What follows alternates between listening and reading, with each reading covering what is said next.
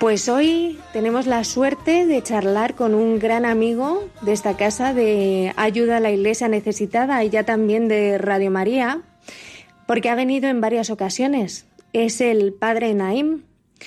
Es un sacerdote sirio católico de Irak que nació hace 36 años en Caracos, a 32 kilómetros de Mosul, el menor de cinco hermanos, y su familia y él saben bien lo que es el sufrimiento, lo que es la violencia del extremismo islámico, porque lo han vivido muy de cerca, como muchos de vosotros ya lo sabéis, porque lo habéis escuchado en otras ocasiones. Concretamente, su hermano Raid fue asesinado en, Mosul cuando tenía 26 años, simplemente por el hecho de ser cristiano, y el 6 de agosto de 2014, toda su familia y él mismo tuvieron que huir de Caracos ante el avance de Daesh y la amenaza de muerte que lanzaron contra los cristianos. Huyeron a Erbil, a la capital de la vecina región del Kurdistán iraquí, vivieron como desplazados en varios campos de acogida y desde ahí pues empezó una aventura que continúa a día de hoy ya en España el padre Naim vive en España y mm, actualmente reside en Albacete, donde lleva el trabajo como vicario de una parroquia. Y mm, con él vamos a charlar un poco de, cómo está la situación todavía en Irak y de muchas cosas más. Bienvenido, padre Naim, una vez más. Bueno, buenos días y muchas gracias. Si de verdad soy un hijo de, en esta casa, de ayuda a la iglesia necesitada. Y es un honor para mí y un placer eh, otra vez que voy a estar eh, en mi casa. Pues muchas gracias a vosotros por toda la confianza, por vuestro trabajo, que estáis haciendo en, para ayudar en estos hermanos cristianos, no solo en Irak o en Siria, bueno, pues están de todo el mundo. Pues eh, encantado de estar aquí. qué privilegio, qué privilegio. Te quería empezar preguntando que nos cuentes cómo está un poco la situación ahora mismo en Irak. Bueno, la situación es de, voy a hablar como la, para las comunidades cristianas, en, eh, como en Oriente Medio, eh, es como en Irak está más eh, lamentable, especialmente en Irak. Por ejemplo, puede decir, por fin ya lo sabemos más o menos, cuántos hay cristianos, porque en época de Saddam Hussein, por ejemplo, vivían casi dos millones católicos en Irak, en todo el país. Y bueno, actualmente la cifra no llega a la hora 200.000 cristianos en Irak. Este fue después de, de, 2014, de, entró el Daesh a la, de los pueblos, la llanura de Nínive, porque la gran mayoría han huido del país y los que quedan no saben, pobre también, qué futuro le, les espera y están asustados. Y el país todavía no está tan tranquilo, pero han mejorado un poquito las cosas, más o menos, y no están como antes.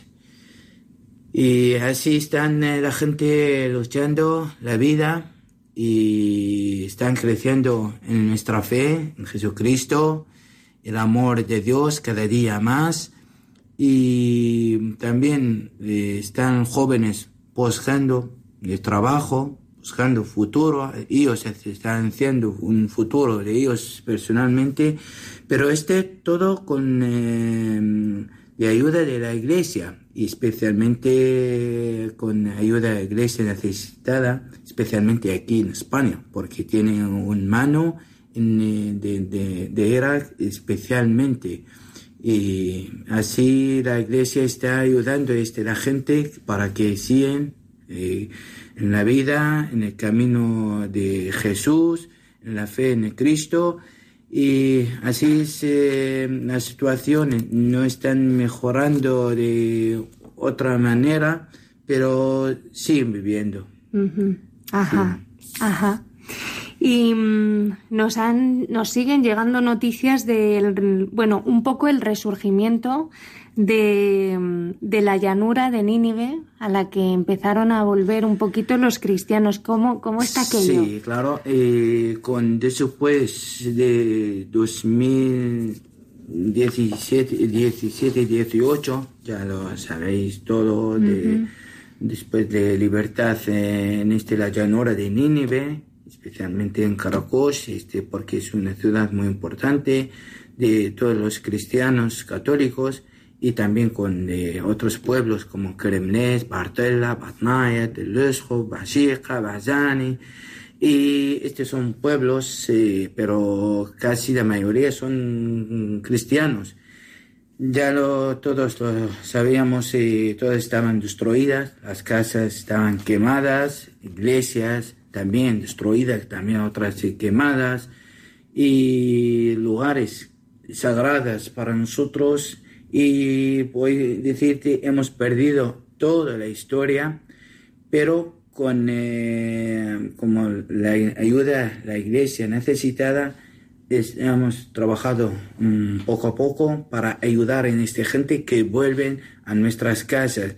Así han empezado. La gente se vuelven después de tres, cuatro años, estaban viendo un campamento como refugiados ahí en norte de Irak, el Kurdistán, y han podido volver, de verdad, han vuelto la gente y siguen todavía a construir eh, las casas, las iglesias y también las, eh, este lugares sagrados y pues así la gente están para que vuelven la, la vida, no solo para vivir en la iglesia, Además, la iglesia está ayudando a esta gente que eh, construir también nuestros corazones de, de, la gente para que sienten eh, no estáis solos, ya lo tenéis otros hermanos en otros países, especialmente por ejemplo aquí en España, ya estamos con vosotros en nuestra oración y lo cómo podemos ayudar de ellos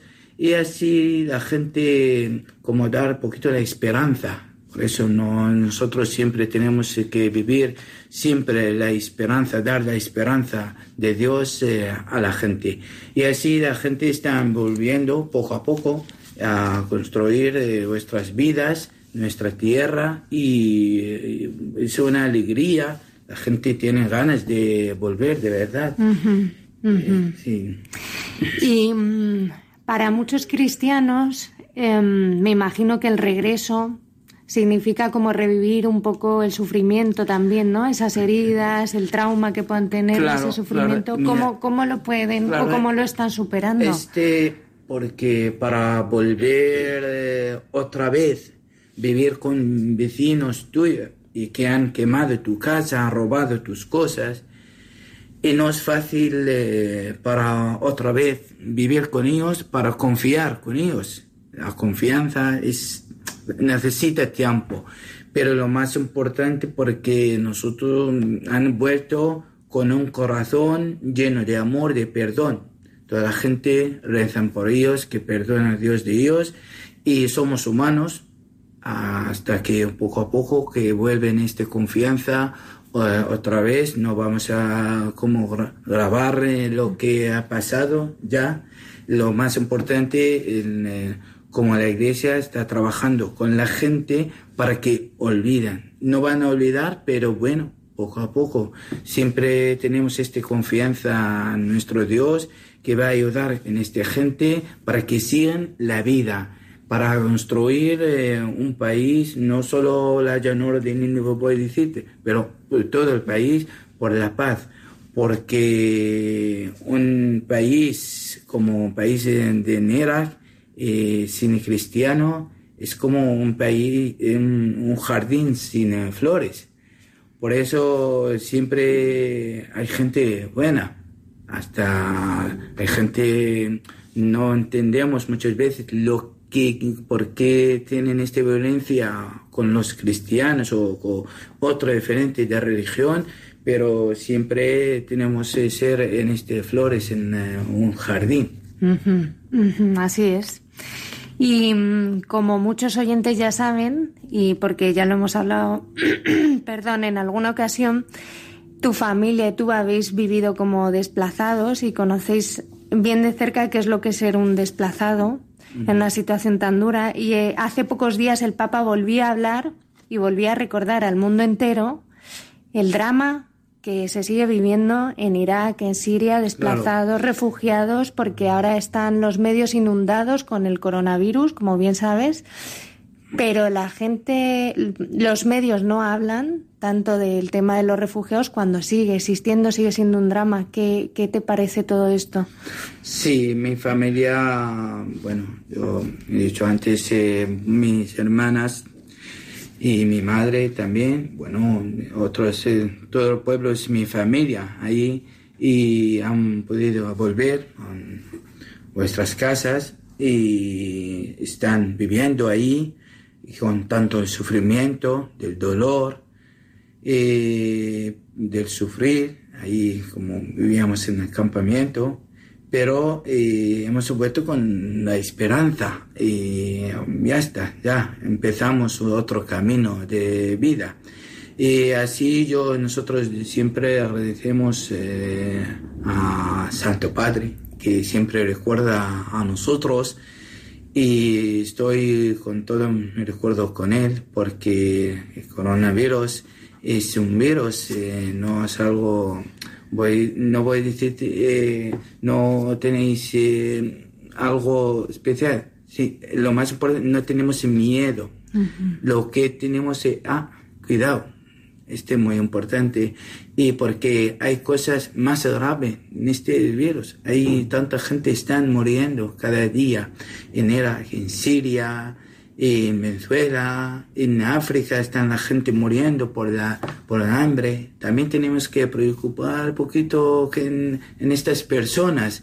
Eh, yo metiéndose un virus, no es la primera vez, eh, está eh, como desaparecido en, en, el mundo, en, este mundo que estamos viviendo, porque seguramente han perdido también muchos virus, eh, pero lo tenemos que cuidar, sí, seguramente, pero no tenemos que también, eh, tenemos este tanto miedo, porque no podemos estar como cristianos, cerramos eh, la puerta y estamos dentro de, de, la casa. Vamos a aguantar un mes, dos meses, pero no. Para evangelizar de, de la palabra de Dios tenemos que salir siempre, confiamos en, nuestro Dios y, nada más. Y mm, bueno, actualmente sigues viviendo en España, padre. Em, ¿cómo, ¿Cómo te sientes? ¿Cómo te ha acogido la iglesia de aquí de España? Bueno, yo sí estoy siguiendo viviendo aquí en España, en Albacete. Soy vicario parroquial de la parroquia de la San Angustia y San Felipe Neri. Y además me han nombrado a mí el año pasado eh, como párroco de la parroquia de Santa Ana. Es una pedanía eh, casi 18 kilómetros de Albacete. Y no, de verdad estoy cada día más contento, más feliz. Es primero como sacerdote y además he acogido a mí la iglesia, es como un hijo de, de, vuestra iglesia. Y me siento, por ejemplo, un, sacerdote y un hijo del obispado de Albacete. Yo agradezco del obispo don Triaco, don Ángel, que está ahora, y estoy como un sacerdote como español. Y además también estoy muy contento en mi parroquia de Albacete con mi párroco José Joaquín. Y nada estoy la gente con tanta gente y agradezco a la gente con vuestra fe lo que tienen con la confianza en nuestro Dios en la Virgen María. Y así mi fe está cada día creciendo más. Qué bien, qué bien. Y qué gusto escucharte. Sí, pues por eso siempre doy gracias a Dios, gracias a la Virgen María. Y para estar aquí es para mí es honor y es un don para mí para estar aquí en España y participar en mi fe con tanta gente. qué bien. Y para terminar, mm, yo creo que para poner el broche, el lazo a este regalo que es tenerte en el programa, eh, vamos a hacer lo que ya es casi una tradición, que es que te voy a pedir que nos recites una oración em, que tanto nos gusta en, en, arameo y que nos acerque un poco a, a los cristianos que están allí y, por supuesto unirnos también a través de, las ondas a todos los que nos están escuchando en Radio María, en España, también eh, en todo el mundo a través de Internet y que reciban también este regalo desde tu corazón y, a través de tu boca. Bueno, antes de terminar, yo agradezco, quiero dar gracias a Dios por todas mis cosas y por estar aquí y doy gracias a Dios por este de los de proyectos que tenemos en la iglesia, ayuda a la iglesia necesitada, todos los voluntarios que están trabajando y están ayudando en posible para ayudar tanta gente y que lo que están sufriendo.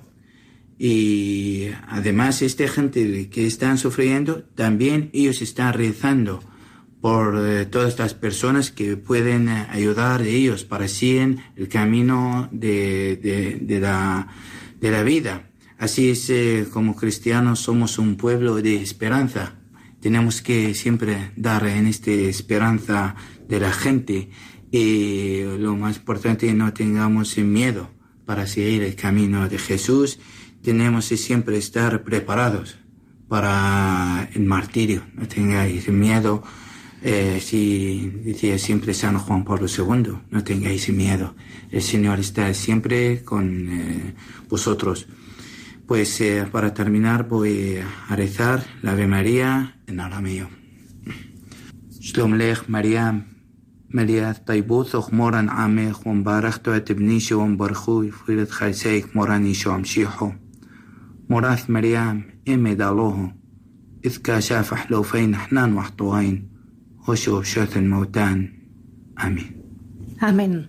Muchísimas gracias, Padre Naim. gracias. Gracias por acompañarnos un día más. Ha sido un regalo, de verdad, y, gracias por, por abrir nuestros corazones de par en par y, recordarnos y unirnos desde aquí a, todos los cristianos de allí. Un placer tenerte de nuevo. Igualmente, gracias, muchas gracias. Padre. Gracias. gracias. Un saludo.